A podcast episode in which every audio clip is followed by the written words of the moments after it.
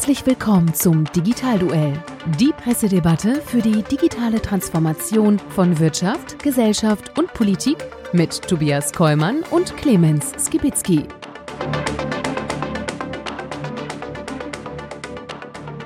Hallo und herzlich willkommen zum Digitalduell und unserem letzten Digitalduell im Jahr 2022, unsere Weihnachtsfolge, unser krönender Abschluss zum Jahr, wo wir uns einmal mehr um Schlagzeilen aus dem Bereich digitale Transformation in Wirtschaft, Gesellschaft und Politik kümmern werden. Mein Name ist Tobias Kollmann und ich freue mich, dass er es geschafft hat. Er hat ein bisschen länger gedauert heute. Äh, der, er ist Ey, aber Moment, da. Du, du karst mich immer in die entlegensten Gegenden Köln, weil das bei, ja. Köln, weil das bei dir um die Ecke ist. Und ich fahre durch die halbe Köln mit dem Auto, weil ich lange nicht mehr gehabt habe. Aber ich strahle auch mal so wie du heute.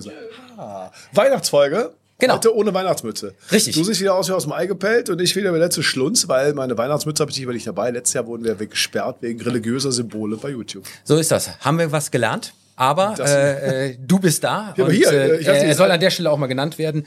Clemens Gewitzki. Ja, ach so, genau. Ja. Das bin ich. So ist das.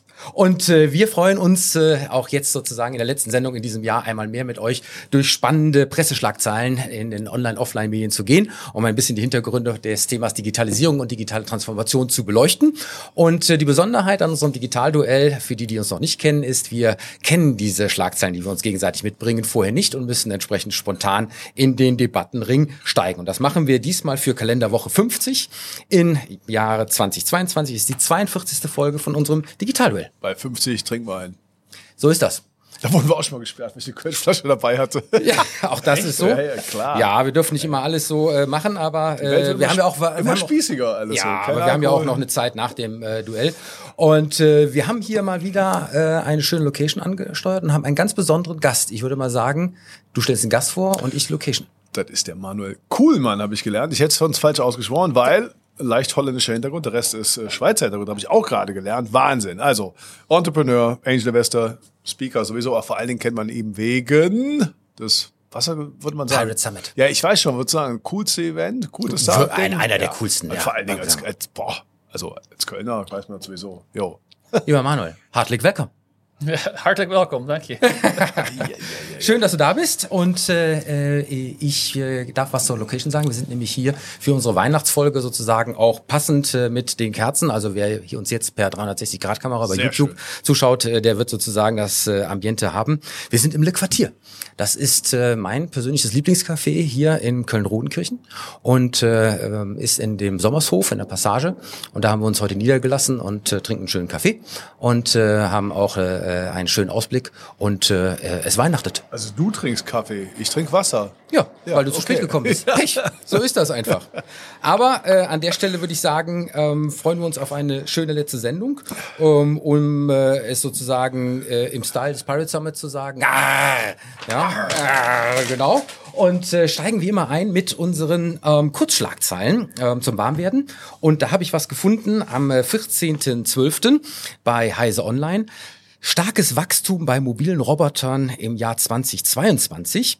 Und ähm, da wird berichtet, dass der Arbeitskräftemangel und E-Commerce jetzt den Markt für mobile Roboter extrem antreibt und dieser im äh, Vergleich zum Vorjahr, also 21, um 53 Prozent gewachsen ist und äh, insgesamt bis 2027 weltweit rund vier Millionen mobile Roboter ihren Dienst tun sollen, ähm, insbesondere im Bereich äh, der Automatisierung des Materialtransports auf der einen Seite.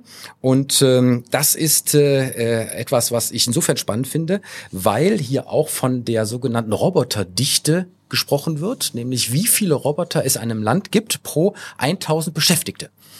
Und da hat äh, China jetzt erstmalig die USA überflügelt, ist aber tatsächlich nicht vorne liegend, ähm, sondern wer liegt vorne? Äh, Deutschland wird weit vorne sein, würde ich mal tippen. Ja, aber es ist tatsächlich Südkorea.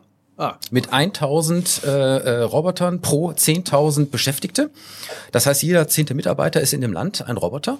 Ähm, und du hast es angesprochen, äh, Deutschland. Es, es gibt eine Digitalstatistik, wo wir mit vorne liegen. Naja, aber Robotik ist, war auch schon, ne? Am ja. vierter Stelle, ja, nämlich ähm, mit 321 pro 10.000 Beschäftigten. Das ist führend in Europa. Mhm. Also was äh, technische Automatisierung mit Digitalisierung über Roboter angeht, ähm, da äh, mischen wir mit. Ja, das ist immer, äh, ne, als alter Strukturwandelforscher weiß ich ja, immer kommen die Ängste, oh, und die werden uns alle ersetzen, so wie jetzt mit Digitalisierung setzen uns alle. Das hast du genau gehabt in 60er Jahren, in 70er Jahren.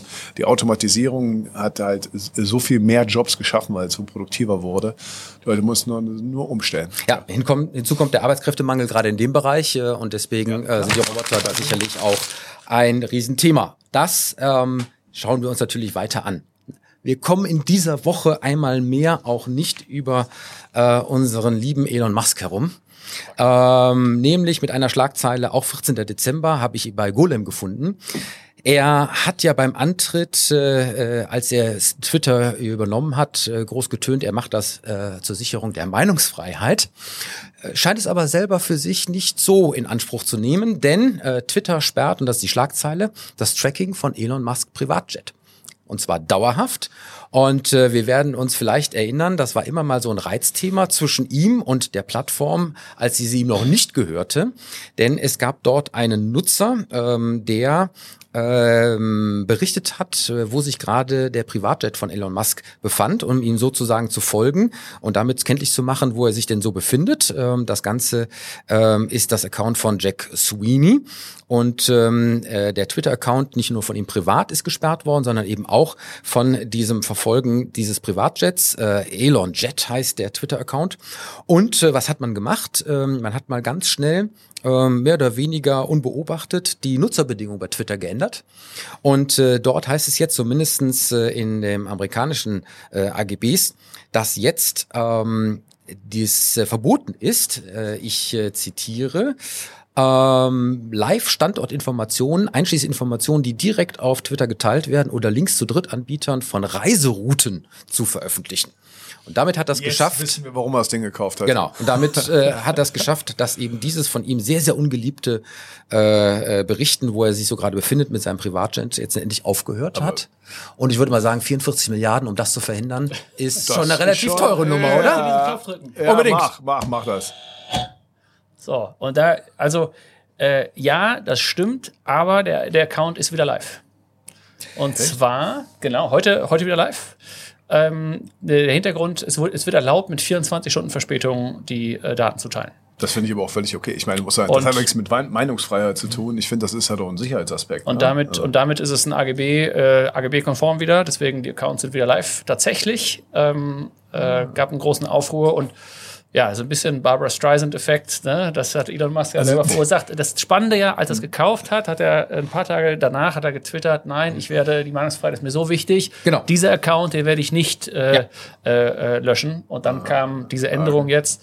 Und ja, es ist äh, tatsächlich ein Sicherheitsaspekt, sehe ich, sehe ich auch, obwohl die Daten bei Flightradar 24 alle öffentlich einse also es sind ja nicht irgendwelche Geheimdaten, Nein, es sind sondern es sind tatsächlich Daten. öffentliche Ja. Daten, die einfach dort äh, wiedergegeben werden. Richtig? Und äh, die gleichen, die gleichen Bots, das ein Bot im, total automatisiert, laufen auch auf Instagram und äh, ich glaube auf Facebook oder so. Aber es hatte nirgendwo diese Relevanz und Reichweite wie bei Twitter natürlich. Äh, deswegen äh, war das schon so, dass er sich extrem darüber geärgert hat und es auch immer wieder mal in der Presse war, äh, äh, wo er dann so gewesen ist oder eben äh, dann vielleicht auch nicht. Und ähm, er selber kann sich verstecken, weil äh, am Ende hat die Löschung äh, die äh, Twitter-Vizepräsidentin Ella Irvine beantragt. Also er war es ja gar nicht. ah, Aber natürlich klar. wissen wir, was da irgendwo mit dahinter steckt. Ähm, und was habe ich auch noch gefunden?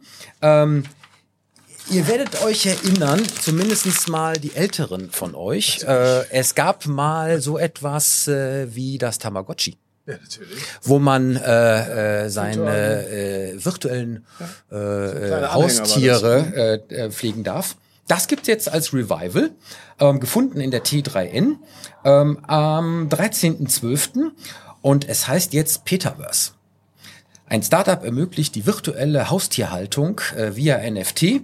Und äh, es ist das alte Prinzip, äh, nur dass es jetzt um virtuelle Hundewelpen gibt, äh, die es äh, gilt äh, zu adoptieren und beim Aufwachsen zu begleiten und dafür natürlich auch zu bezahlen, ist ja vollkommen klar.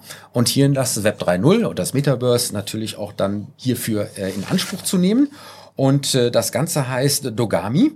Und äh, dort soll es äh, am Ende 12.000 verschiedene Hunde-Avatare geben aus mehr als 300 Rassen, die zur Auswahl stehen. Da gibt es eine ganze Menge an Spielzeug für. Ähm, und dann sollte man die adoptieren, man soll sie liebevoll aufziehen. Und so ein Hund kostet durchschnittlich 152 Euro. Ich weiß nicht, was Tamagotchi damals kostet, aber ich glaube, war deutlich günstiger. Deutlich. Deutlich günstiger. Und ähm, du musst es pflegen, du musst es streicheln. Du kannst mit dem aber auch bei Wettbewerben dann im Metaverse antreten und äh, mit deiner VR-Brille natürlich auch vom Streichelergebnis äh, und Feeling äh, deutlich mehr als damals beim Tamagotchi äh, für dich wahrnehmen. Und äh, das Ganze hat, wie gesagt, einen ultra coolen Namen. Ähm, Peterverse, also von äh, Englisch äh, Tier. Äh, und äh, das soll einmal mehr hier für ein aufregendes Erlebnis sorgen. Also Ich bin, ich bin sehr Metaverse. dankbar, dass du den Preis genannt hast, weil ich habe es tatsächlich bei meiner neunjährigen Tochter war das auf der äh, Weihnachtswunschliste. Ach guck, Und ich habe noch nicht nachgeschaut, äh, was Ja. das kostet, weil sie meinte, also das war irgendwie die Diskussion, da gibt's sowas wie das Tamagotchi und sie wollte ein Haustier und, äh, und ging nicht und so weiter. Aber das war dann die Alternative. Bei dem Preis denke ich nochmal drüber nach. du musst vor allen Dingen die Euros erstmal in die äh, eigene Kryptowährung äh, so, bei denen noch. umwandeln. Immer Tokens kaufen. äh, und Tokens kaufen und dann kannst du damit erst bezahlen. Ähm, äh, soll wahrscheinlich auch hip und cool aber sein, ist das, insbesondere für aber ist das Investoren. kindertauglich? Für ein neunjähriges Kind wohl eher nicht, denke ich.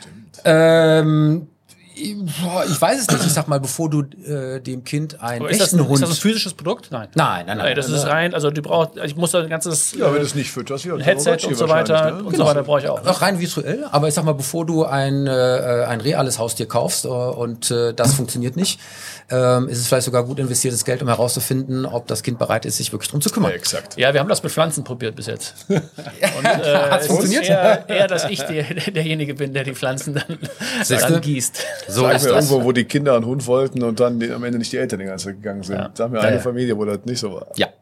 Also auch das werden wir weiter beobachten. Aber bevor wir jetzt so richtig ins Digitalduell einsteigen, dürfen wir uns wie immer bei unserem Sponsor bedanken und sagen herzlichen Dank.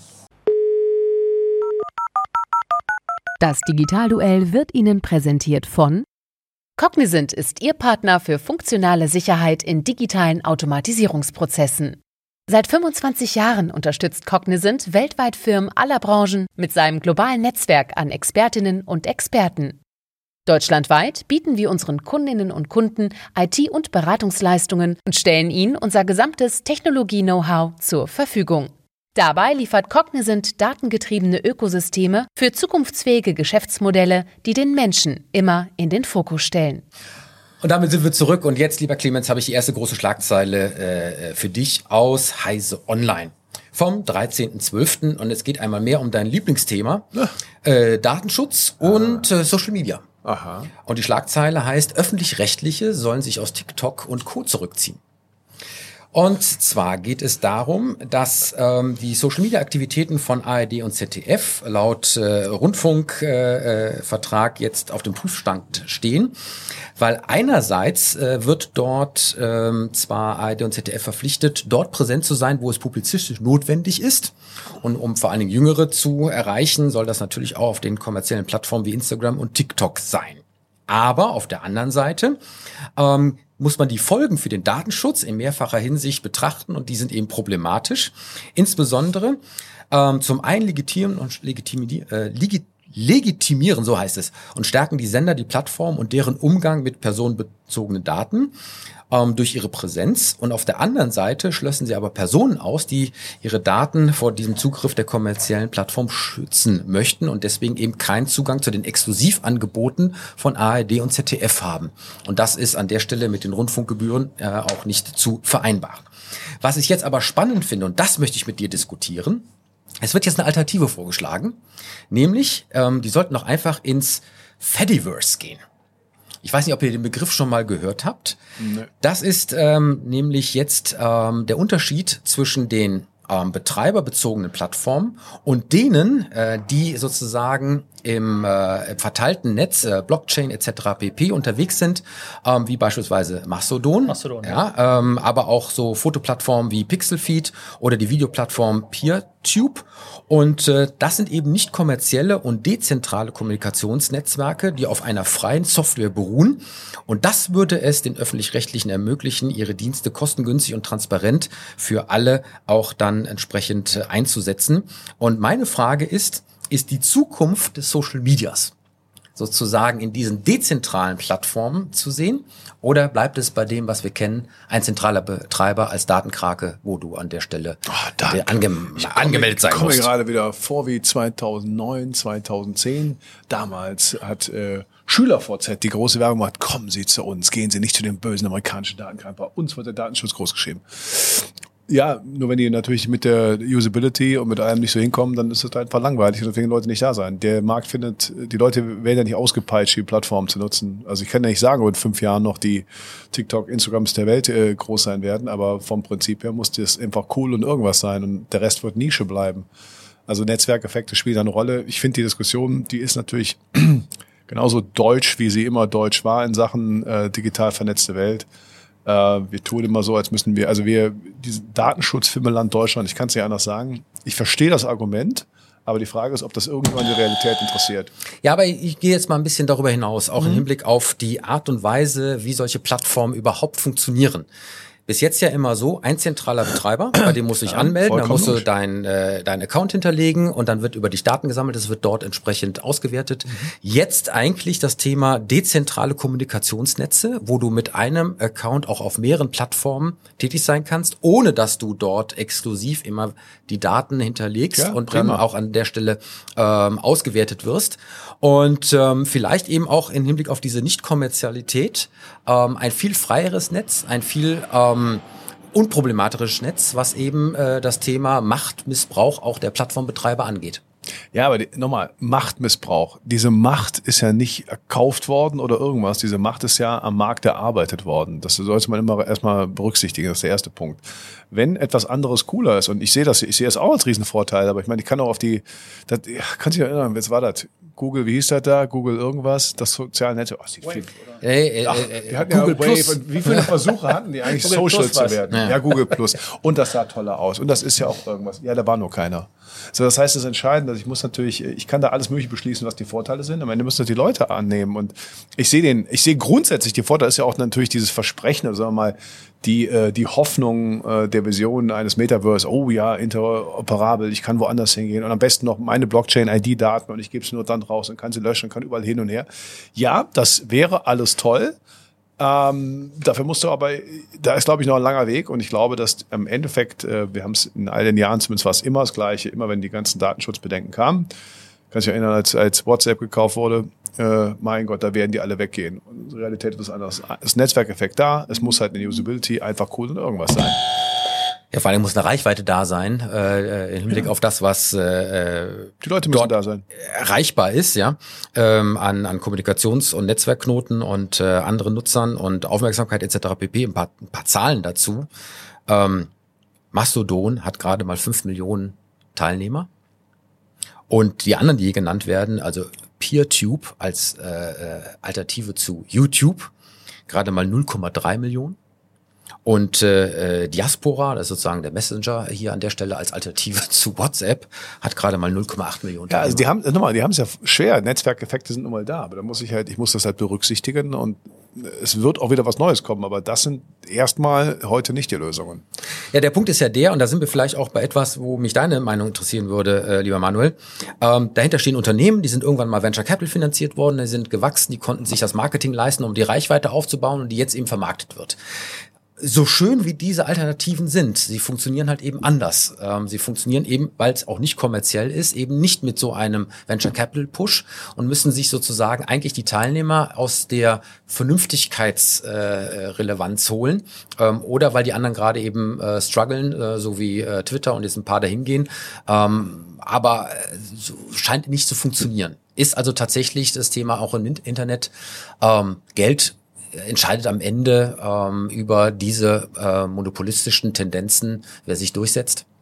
Ich glaube das absolut, ja. Also äh, jetzt mal, äh, vielleicht gestern hat Jack, Jack Dorsey, es war ein bisschen, ein bisschen witzig, weil der hatte auf äh, Review, das ist der Newsletter-Dienst, den Twitter gekauft hatte, mal vor zwei Jahren oder so, hat er seinen ersten, seinen ersten Newsletter veröffentlicht. Äh, eine Stunde später kam Review Shutting Down.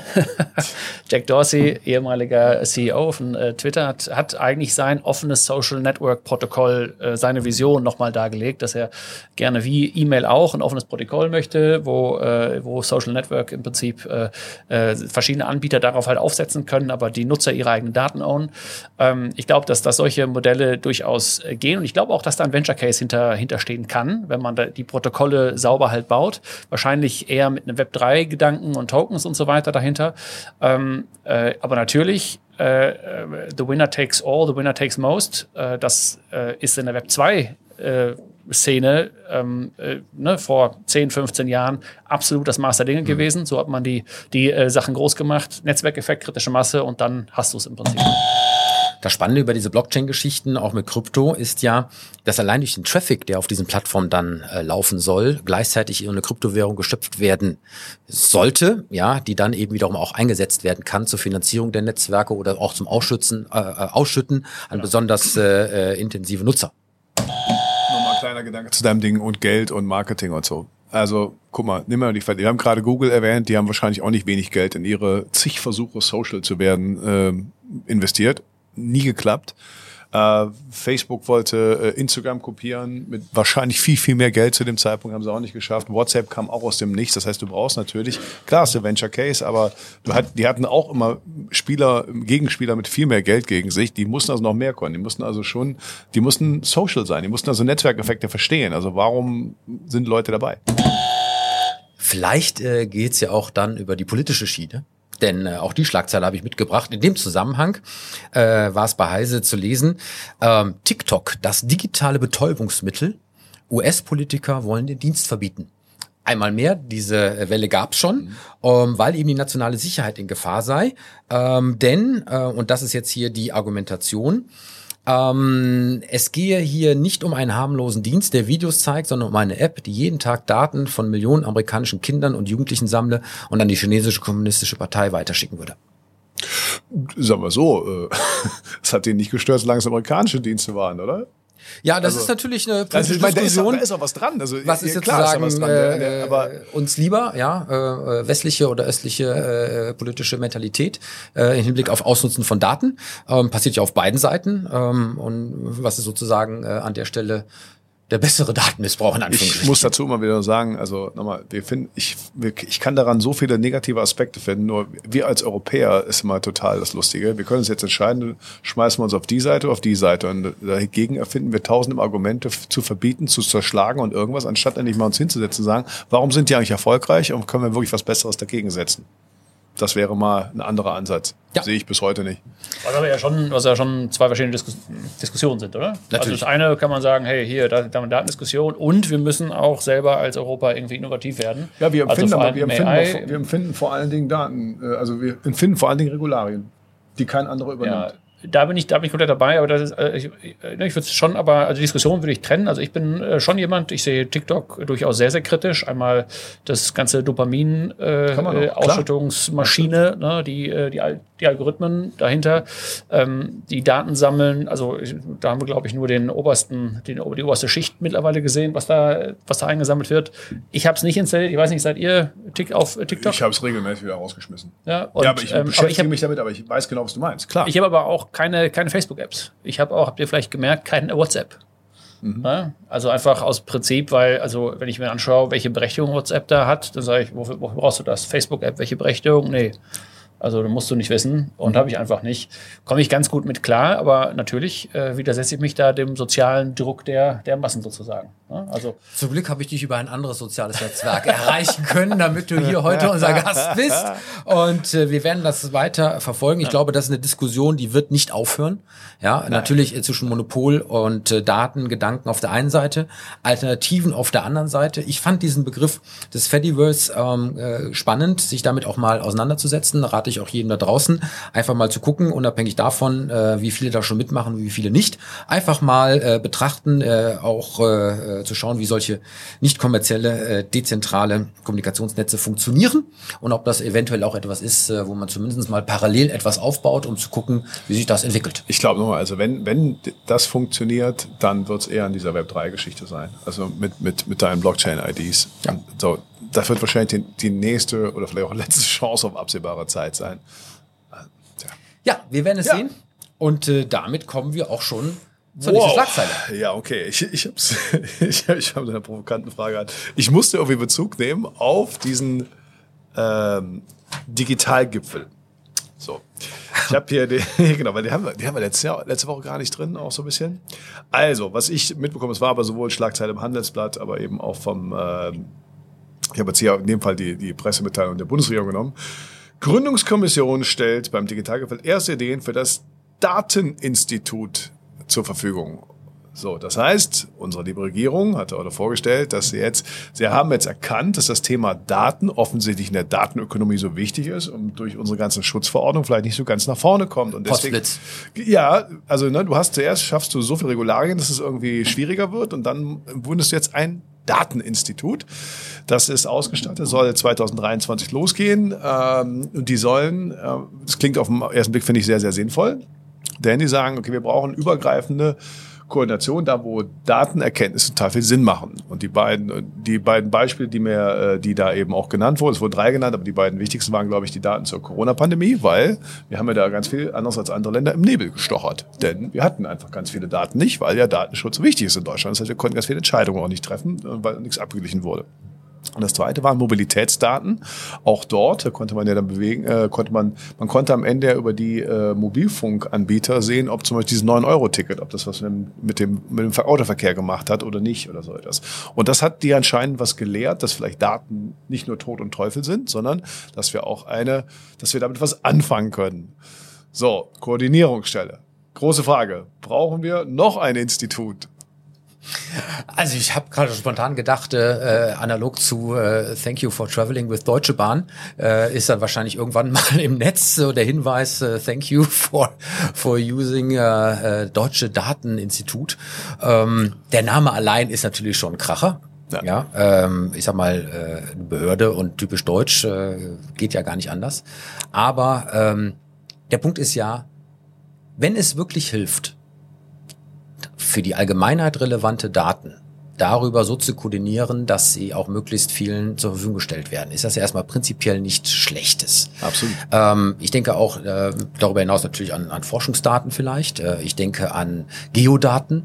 Ähm, ich denke ähm, auch an ja, statistische Daten, ähm, die darüber ähm, genutzt werden könnten das ganze Thema Umwelt und Energie wird wahrscheinlich äh, über äh, ein das gemeinsam, war der, das war der dritte Punkt. Ja, über gemeinsame Datenpools ja. wahrscheinlich gar nicht funktionieren, ähm, um sich auszutauschen.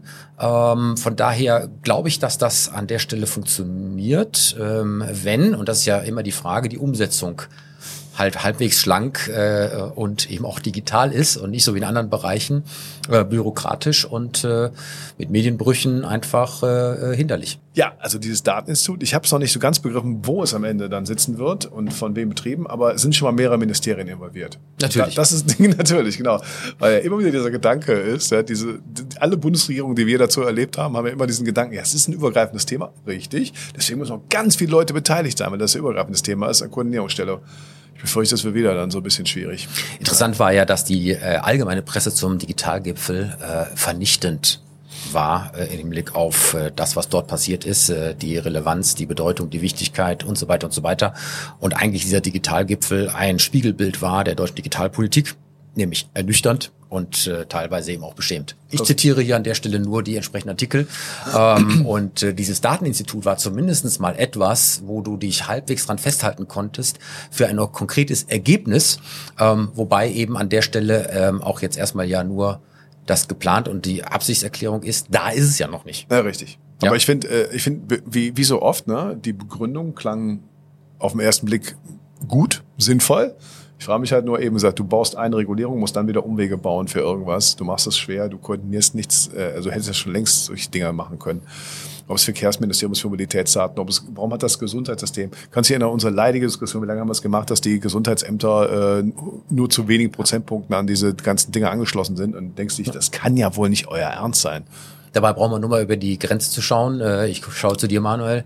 Ähm, niederländischen Kollegen, was äh, äh, Daten zur Corona-Pandemie anging, äh, deutlich besser aufgestellt im Netz. Äh, du konntest alles herunterbrechen auf die einzelne Stadt, die einzelne Gemeinde, ähm, alles äh, up-to-date. Äh, das war schon mal deutlich besser. Ja. Wie überhaupt die Digitalisierung in den Niederlanden äh, an vielen, vielen Stellen äh, besser funktioniert als äh, hier beim vermeintlich großen Bruder in Deutschland. Ja, also absolut. Also wenn man, äh, also ich ich bin jetzt hier so ein bisschen erstaunt, dass äh, man wieder irgendeine Organisation gründet. So, sondern, also, äh, das mag ja eine gute Intention sein, aber wenn man nichts, also ich habe das Gefühl, in Deutschland ist es so, okay, wir haben nicht wirklich einen Plan, aber lasst mal eine Organisation gründen und einen Rat und die beschäftigen dann, sich dann, sorry, ein Stück weit mit sich selber auch. Ähm, äh, ich würde mir eigentlich wünschen, dass, äh, dass, dass ein Stück weit mehr vom vom, in meiner, meiner Sprache, Unternehmersprache, Kunden ausgedacht werden vom Bürger. Und das ist in Holland tatsächlich anders, weil also ich gehe dort sehr gerne zum äh, Amt, äh, weil das dort einfach funktioniert. Dort kriegt man einen Termin, ganz ehrlich, und es funktioniert einfach und es ist sehr viel digital. Ne? Ja. Ähm, und äh, man muss dann nur, also ich muss halt mein Pasta abholen oder ein Perso abholen oder so, da muss ich halt persönlich da äh, auftauchen. Ähm, das sind aber Besuche von wirklich ohne Witz fünf Minuten oder zehn Minuten. Ich zahle mit EC-Karte, Dankeschön, tschüss.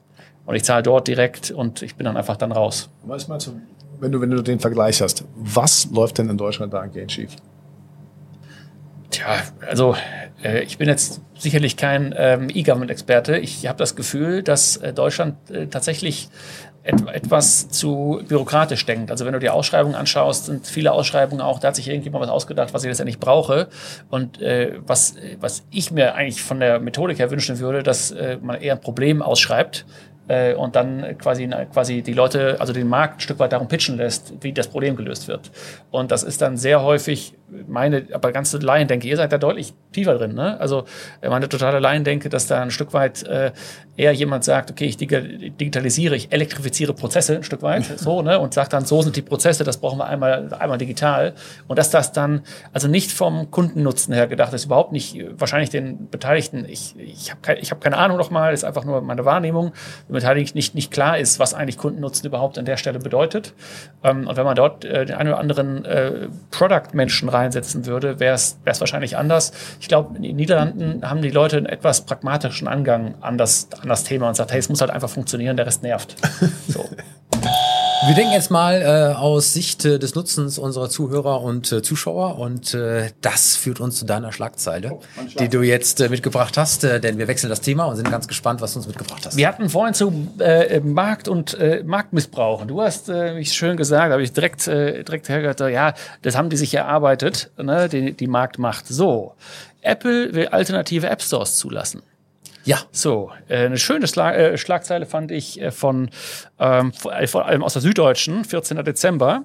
Apple plant offenbar einen größeren Umbau seiner Software für iPhones und iPads. Auf den Geräten sollen Nutzer zumindest in Europa künftig auch Apps außerhalb des von Apple betriebenen App Stores herunterladen können, berichtet die Nachrichtenagentur Bloomberg unter Berufung auf Insider. Apple hatte sich lange dagegen gewehrt, andere Anbieter zuzulassen. Warum Apple das nun doch macht und was es für die Nutzer bedeutet. So, warum? Warum ändert äh, Apple seine Unternehmenspolitik? Ganz genau, nicht, nicht weil sie das gerne möchten. Der hm. Konzern wird von der EU dazu gezwungen. Der Digital Markets Act verpflichtet Unternehmen ab einer bestimmten Größe Drittanbietern Zugang zu gewähren. Das bezieht sich auf das Herunterladen von Apps genauso wie auf den Zugriff auf zentrale Funktionen, zum Beispiel auf die Bezahlfunktion. Der D DMA, der Digital Markets Act, tritt zwar schon 2023 in Kraft, es gilt aber eine Übergangsfrist bis 2024. Würde Apple sich dann nicht daran halten, drohen dem Konzern Strafen in zweistelliger Milliardenhöhe. So. Mich interessiert eure Meinung. Ist das gut? Ist das schlecht? Bei äh, Android wissen wir, dass, ähm, dass andere App Stores möglich sind, beziehungsweise Sideloading auch letztendlich zu, äh, äh, möglich ist. Das war bei, ähm, äh, bei Apple bisher nicht so. Was ist eure Meinung? Und auch in Bezug auf Marktmacht? Naja, mit, der, mit, der, mit dem Wettbewerbsrecht ist ja relativ eindeutig. Marktmacht an sich ist ja nicht verboten, ganz bestimmt nicht, weil Marktmacht an sich sich eben erarbeitet wird, wenn es nicht gerade ererbt ist oder irgendwas. Der Missbrauch von Marktmacht, also wenn du sie einmal erlangt hast, um dann den, um dann den Wettbewerb zu verhindern, das ist, äh, und das genau tritt da zum Tragen, das war immer so. Also wenn du, wenn du eben die Marktmacht missbrauchst, äh, und eben andere nicht zulässt, um Wettbewerb zu verhindern, dann wird das eben verändert. Deswegen ist das eigentlich sehr, sehr konsistent, logisch mit dem, wie Wettbewerbsrecht es immer war. Ja, man muss natürlich hier auch eben sagen, das ist ja, also was Apple mit dem, mit dem äh, App Store geschaffen hat, dieses Universum eigentlich darum, das ist ja das ist wirklich ein Jahrhundertprodukt, ne? Das ist Wahnsinn. Sie haben was da drum mhm. geschaffen, auch mit dem System. Also meiner Kenntnis nach war Facebook damals ein Jahr früher mit dem auch die 30 Prozent. Ja, also das war ja auch ein Produktionssystem. Sie haben dadurch gesagt, du musst gar nicht die Entwickler haben, sondern du jetzt zig Leuten die Möglichkeit, Geld zu verdienen. Nur irgendwann ist das System jetzt mal so groß geworden und so mächtig, dass man es eben äh, mal, also es war genial und jetzt muss man es einfach mal äh, marktmäßiger reformieren. Sehe ich schon richtig so. Ich frage mich an der Stelle, ob es wirklich unmittelbar äh, und unbedingt ein Nachteil sein muss, weil ich kann mir nicht vorstellen, dass nicht Apple trotzdem Gebühren erheben wird, auch für die zusätzlichen Anbieter und äh, ähm, Alternativen äh, so dass Apple am Ende auf alle Fälle auch weiter verdienen wird. Ähm, vielleicht hat man es an der Stelle dann, was die Preisgestaltung der Apps über den Dienstleister, der sie reinbringt oder alternativ reinbringt, vielleicht nicht den direkten Zugriff, aber dass die Dienstleister überhaupt auf der Plattform und äh, in, äh, letztendlich auch auf dem iPhone installieren dürfen, wird doch wahrscheinlich auch bepreist werden. Also ich kann mir nicht vorstellen, dass da nicht Apple am Ende auch irgendwo die Hand aufhält und davon profitieren wird. Und vielleicht ist es ja an der Stelle sogar äh, dann ein Mehr, ja, anstatt eines Wenigers. Ob es mehr wird, wirklich weiß ich nicht, bin ich mir unsicher, aber das ist natürlich, äh, wird Apple das, äh, das versuchen. Die Hauptargumentation äh, ist äh, Sicherheit. Ne? Das hat Apple gesagt. Ja, wir, für uns ist die Sicherheit wichtig. Da ist die Gegenargumentation von der EU. Ähm, ja, Sicherheit, du kannst es ja trotzdem prüfen. Und sicherlich für dieses Prüfen wird dann wird eine Gebühr ähm, anfallen, die wird aber nicht die 30 Prozent sein, die Apple heute, heute nimmt. Und wahrscheinlich auch nicht bei irgendwelchen In-App-Käufen. Äh, In weil da du, du hast ja dann an der Stelle, wenn du auch auf die Bezahlsysteme zurückgreifst, hast du die nächsten Gebühren. Ja, dann hast du die äh, äh, äh, wahrscheinlich Hostinggebühren, dann hast du äh, Datentransfergebühren. Die werden schon sich was ausdenken, da bin ich mir relativ sicher. Und wenn sie haben, werden ach, wahrscheinlich wieder zig Folgeprozesse geben, wenn ich daran denke, die Prüfung. Ja, also die Prüfung, ja okay, Prüfung müssen wir machen. Das ist ähnlich wie wenn du versuch mal bei Vodafone at Cologne also einen Anschluss zu bekommen, letzte Leitung Telekom. Ja, die kommen dann irgendwann. Irgendwann halt. Das ist halt ja, die, die und, Prüfung wird dauern, ja. Also. Und das ist vielleicht, das ist vielleicht meine zweite Frage an der, ähm, an der Stelle. Bringt das überhaupt was? Weil ähm, der App Store ist bei allen Geräten vor, äh, vorinstalliert. Wir haben zum Beispiel ja. gesehen, Recht auf Reparatur. Ne, hat man bei Apple mittlerweile auch. Und äh, ich glaube, ist teurer, als wenn ich das im Laden machen lasse. Und dann kriegt so ein großes Gerät nach Hause geschickt mit einer langen Anleitung, muss alles selber machen. Ähm, äh, und äh, hat Apple auch ganz wunderbar umgangen. Das, was jetzt, jetzt zum Beispiel kommt, ist aber zum Beispiel USB-C-Port an den Apple, äh, an Apple-Geräten. Das haben sie durchgesetzt. Das wird jetzt dann weltweit, so habe ich das verstanden, gemacht, weil es bringt nichts, das nur in der EU zu machen. Aber bringt das was? Weil auf Android wie viele Leute nutzen F-Droid oder welche anderen Stores es gibt? Sehr, sehr wenige. Also ich glaube, dass wir äh, vielleicht nicht den Effekt haben werden, äh, den sich die Regulierer davon erhoffen, weil die Bequemlichkeit, die Einfachheit und auch die Gewohnheit bei den meisten sicherlich dazu führen wird, in den normalen App Store zu gehen. Ähm, vielleicht wird es auch so sein, dass äh, am Anfang ähm, äh, die Positionierung von Alternativen nicht so sein wird. Äh, Stichwort wie bei den Browsern, wo ja die vorinstalliert waren äh, und dann eben nicht mehr vorinstalliert sein. Das hat aber tatsächlich funktioniert. Ne? Ja, aber also, es hat also lange gedauert. Der das Internet Explorer hat ja. seine Dominanz schon dann sehr kontinuierlich verloren. Ja, richtig. Aber ähm, es hat eine Zeit lang gedauert und so wird das hier auch sein. Ähm, plus, und das ist, glaube ich, dann, äh, was, äh, was noch dazu kommt, ähm, wie gesagt, dass äh, äh, Apple auf alle Fälle auch an den anderen mitverdienen wird und äh, deswegen auch ähm, sich der Kunde wahrscheinlich immer wieder die Frage stellt, naja, ich kriege jetzt darüber die App, ich kriege sie über einen alternativen Kanal, ähm, den einen kenne ich, äh, was interessiert mich an der Stelle, was die untereinander ausmachen. Ähm, für mich ist es einfach, ich kriege es über meinen bekannten ja. Weg. Ich finde es einen super spannenden Punkt, den du gerade gesagt hast. Äh, guck mal, bei, bei äh, Explorer hat es funktioniert. Ich bin mal sehr gespannt. Also gehen wir mal an, auch es wäre gar nicht nachteilig, andere Stores dann zu nutzen.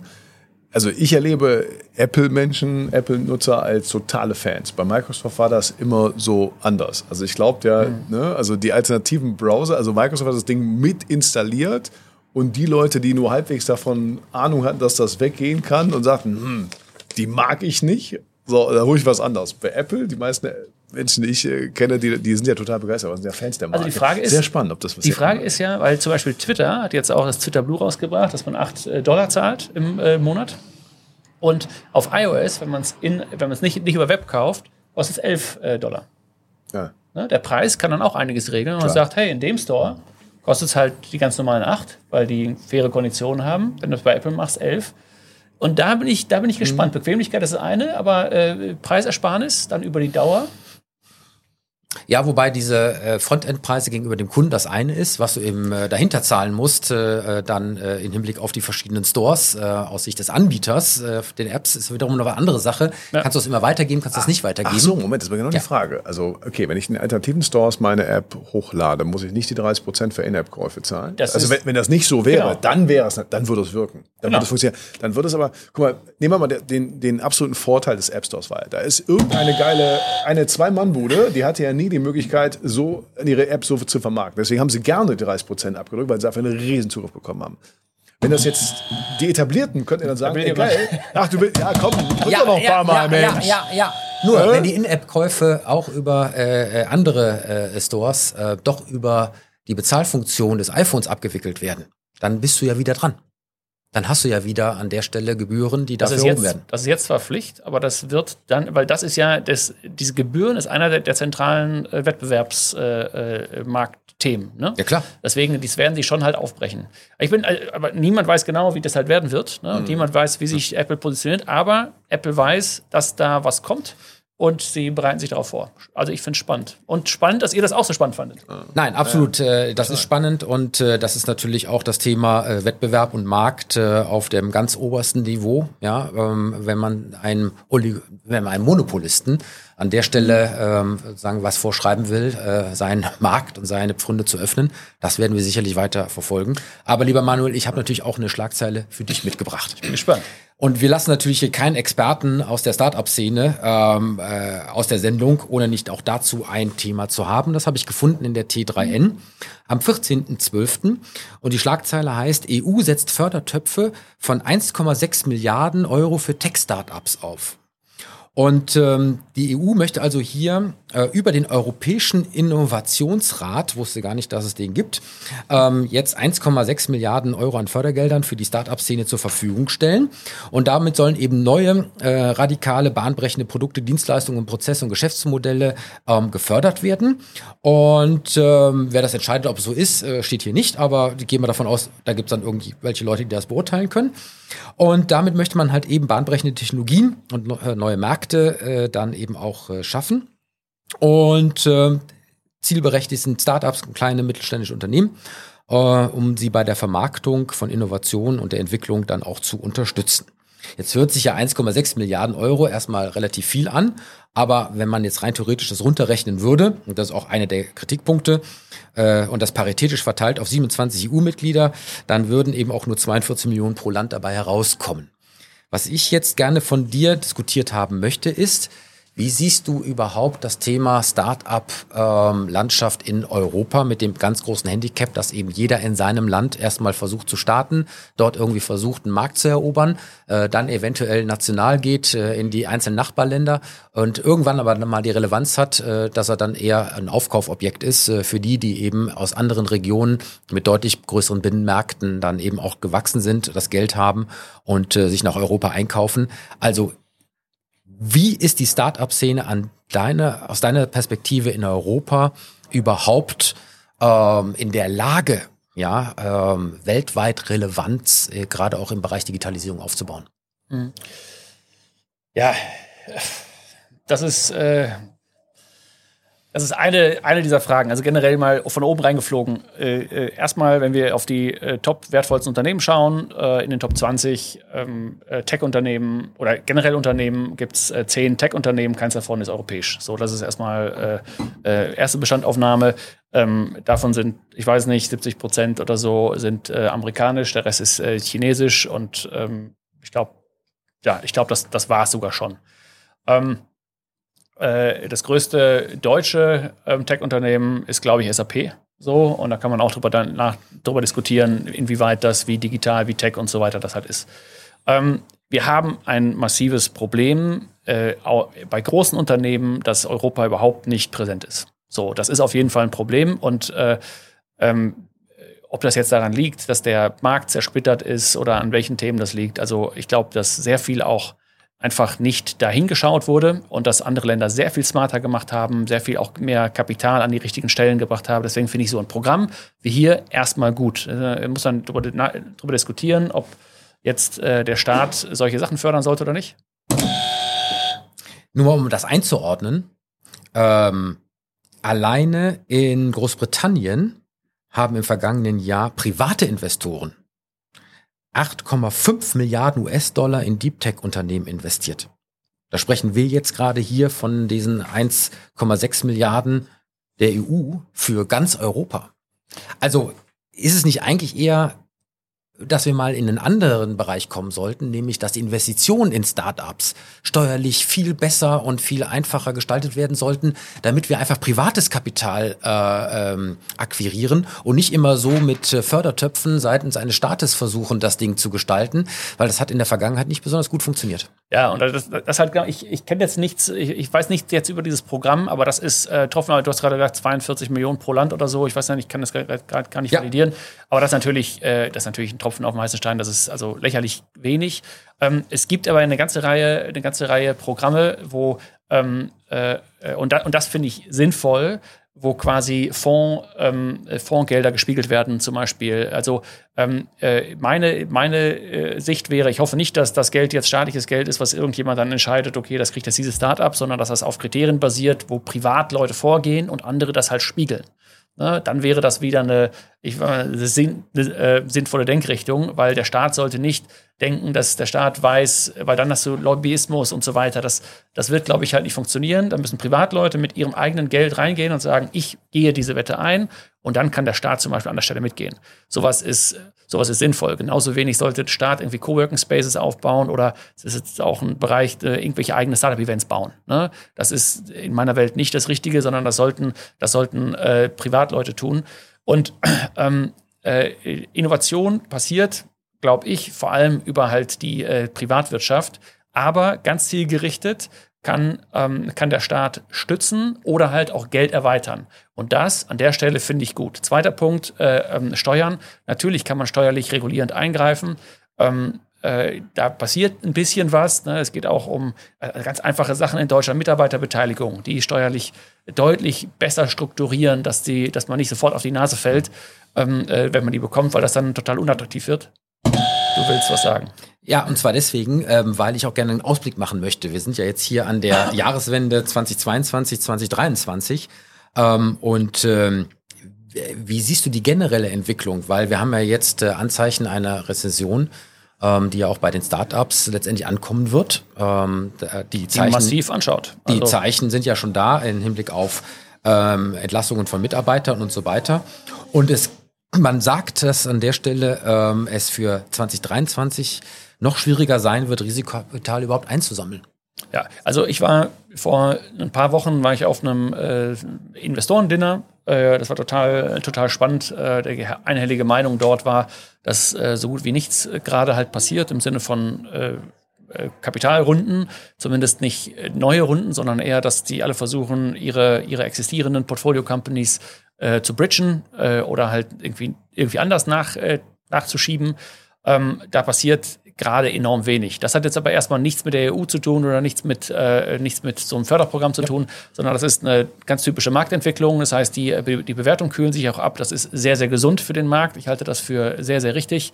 Ähm, das war eine totale Bubble, die ne, in Krypto, aber auch in der Startup-Szene letztendlich war. Äh, Gorillas ist gerade Firesale-mäßig verkauft worden an äh, Getir. Ähm, da haben beide einen massiven Bewertungsrückgang äh, erlebt. Ähm, ja. Und Sieht man übrigens auch in den äh, Statistiken ähm, hier aus dem äh, zweiten Artikel, den ich in dem Zusammenhang mitgebracht habe, aus dem äh, äh Business Insider. Darauf sollten sich die europäischen Start-up-Szene 2023 gefasst machen. Ähm, und da ist von einer Studie die Rede. Ähm, waren es, äh, jetzt muss ich gerade äh, schauen, 2021 noch 19 neue Start-ups in Deutschland mit Milliardenbewertung, waren es 2022 nur sechs. Und man rechnet, dass 2023 es noch einmal weniger sein werden, weil im Moment an der Stelle äh, nicht viel nach oben geht.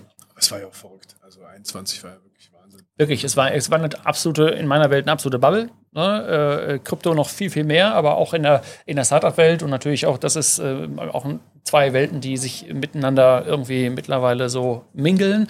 Und äh, das war einfach, das war ungesund. Äh, also für mich, ähm, ich bin jetzt aber auch mit, mit dem Pirate Summit so ein Stück weit ähm, äh, also äh, wenn ihr meine, meine Vision, die ich gerne hätte für, für Deutschland, ich würde gerne, dass Deutschland neben den Unicorns, die in Berlin gebaut werden und äh, wo auch sonst noch, Äh, eigentlich würde ich gerne digitalen Mittelstand sehen. Äh, so, ähm, also Player, die, die gar nicht den Weltmarkt erobern, gar nicht Unicorn-Status haben, aber ähm, die in ihrer Nische wirklich einfach marktführend sind, marktführend sein können. Und da gibt es, finde ich, total viel, viel Potenzial. Und da hat auch das Wirtschaftswunder in Deutschland ist letztendlich entstanden nach, äh, äh, nach dem Weltkrieg und auch in, ne, in Deutschland eben, wo ja der Schraubenhersteller halt die perfekte, gute Schraube gebaut hat. Und ich glaube, dass das geht im Digitalen auch. Nischen äh, Hidden Champions. Diesen Wunsch nehmen wir mit für 2023 und werden schauen, ob er sich bewahrheitet. Aber Männer, ich muss auf die Uhr schauen. Die Zeit ist schon mal wie immer wie im Fluge gegangen und äh, damit sind wir schon fast am Ende des heutigen Digitalduells angelangt äh, und wir hoffen, dass sich die heutige Sendung einmal mehr sehen und hören lassen kann. Unsere letzte Sendung in 2022, lieber Clemens. Und äh, diese gibt es wie immer wann und wo? Ach, also wenn ihr uns anschaut, dann seid ihr auf YouTube, dann 360 Grad führen. Lohnt sich auch wirklich, wenn wir wieder sagen, Kaffee wunderschön hier. Echt cool. Toller Adventskranz. Tobias sieht aus wie geleckt. Super, muss man auch mal gesehen haben. Vielen Dank. Was möchtest du trinken? äh, so, YouTube und natürlich zuhören, alle Podcast-Plattformen, die da sind. Immer. Genau. Und am Ende möchten wir uns natürlich äh, immer auch bedanken, ähm, nicht nur für die heutige Sendung, sondern eigentlich für das gesamte Jahr bei unseren Partnern, nämlich Gepard Media, einem der innovativsten Podcast-Producern in Deutschland, der lieben Shirin de Bruyne, Unternehmerin und Kommunikationsexpertin mit Persönlichkeit, die unsere Stimme vom Digitalduell ist. Wir bedanken uns natürlich bei unserem Sponsor, Cognizant Deutschland, ihr Partner für die digitale Transformation. Und wir bedanken uns natürlich bei unserem heutigen Gast, den lieben Manuel Kuhlmann. Dankeschön. Last but not least, unsere Titelmelodie kommt von musicfox.com. Damit habe ich fast alles gesagt, lieber Clemens. Kannst du mich noch ins Bettchen bringen vielleicht mit einem Betthupferl? Ja, natürlich äh, lasse ich mir das nicht äh, nehmen äh, und habe wieder etwas zum absolut Schmunzeln mitgebracht. Ihr wisst, dass es manchmal etwas schwer ist, ähm, seine Gewohnheiten äh, zur Seite zu legen. Und äh, das scheint offensichtlich auch bei der Entwicklung von E-Autos so zu sein. Und die Schlagzeile kommt aus äh, T3N und äh, ist vom 12.12. Und was glaubt ihr, was man hier macht, damit ähm, auch sich alte, hart äh, gesottene äh, Autofahrer äh, an ein E-Auto gewöhnen können? Äh, ja, äh, Sound? Das Ruckeln? würde man an der Stelle äh, vermuten. Das gab es auch schon, aber du wirst es nicht glauben. Um das Feeling eines alten Verbrenners zu simulieren, werden jetzt wieder Schaltgetriebe für E-Autos eingebaut, die aber nichts anderes tun, als genau diesen Schaltvorgang mit allen Geräuschen und allen Performancewerten zu simulieren. Facto haben die keinerlei Funktion, aber sie sind genau dafür gemacht, und das kommt jetzt tatsächlich von, ich muss gerade äh, schauen, und Lexus. Eine, und eine Kupplung hat man dann auch? Oder so ist das. so ist das. Tatsächlich ähm, ist es folgendermaßen. Und zwar, dieses System, was da eingebaut wird, soll den Verbrennungsmotor simulieren. Und zwar inklusive Getriebe, Sound, Drehmoment und so weiter und so weiter. Dafür wird eine, ein physischer Gangknüppel äh, äh oder Schaltknüppel eingebaut, genauso wie das Kupplungspedal, was man eigentlich überhaupt nicht braucht. Ja, weder das eine noch das andere. Aber es soll halt eben simulieren, dass man eben hier tatsächlich wieder physisch nicht mit einem Elektromotor, sondern mit einem äh, Verbrennermotor fährt.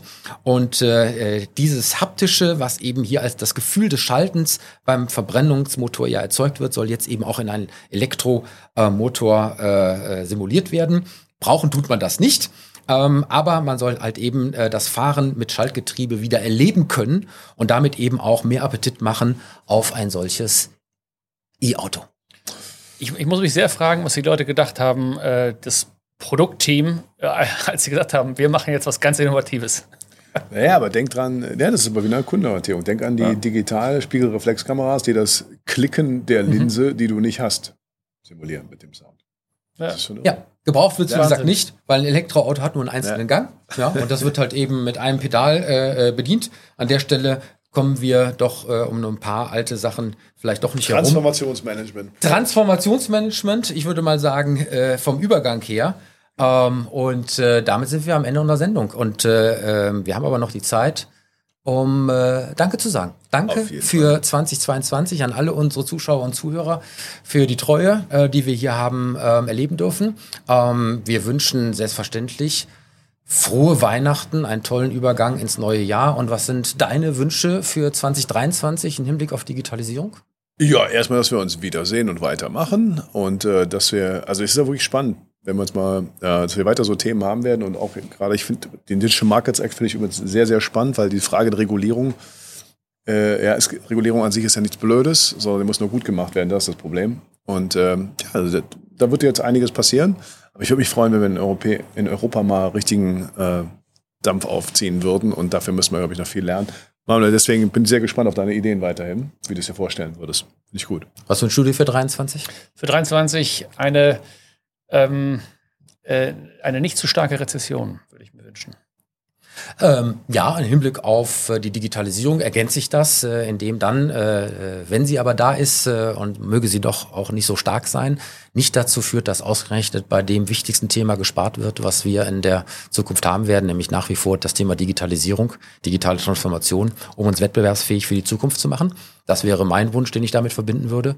Und ansonsten ein bisschen mehr Gelassenheit mit vielen Themen und vielen Aufregern, die wir auch sicherlich in diesem Themenfeld der Digitalisierung haben. Es wird dann doch nicht so heiß gegessen, wie es manchmal auch digital gekocht wird. Das sagt ein alter weiser Mann. Ne? ja, aber dieser alte weise Mann sagt an der Stelle auch äh, Danke für das heutige Digitalduell und äh, ich schließe die Sendung wie immer mit Macht es gut, macht es digital und bleibt gesund, auch in 23. Tschüss. Danke euch. Ciao.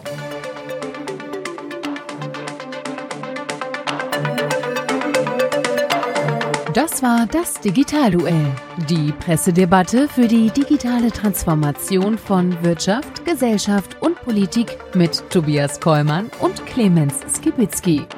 Alle Folgen dieser Sendung finden Sie auf unserer Webseite digitalduell.de, auf allen bekannten Podcast-Plattformen und natürlich bei YouTube. Diskutieren Sie auch mit uns bei Twitter unter dem Hashtag Digitalduell.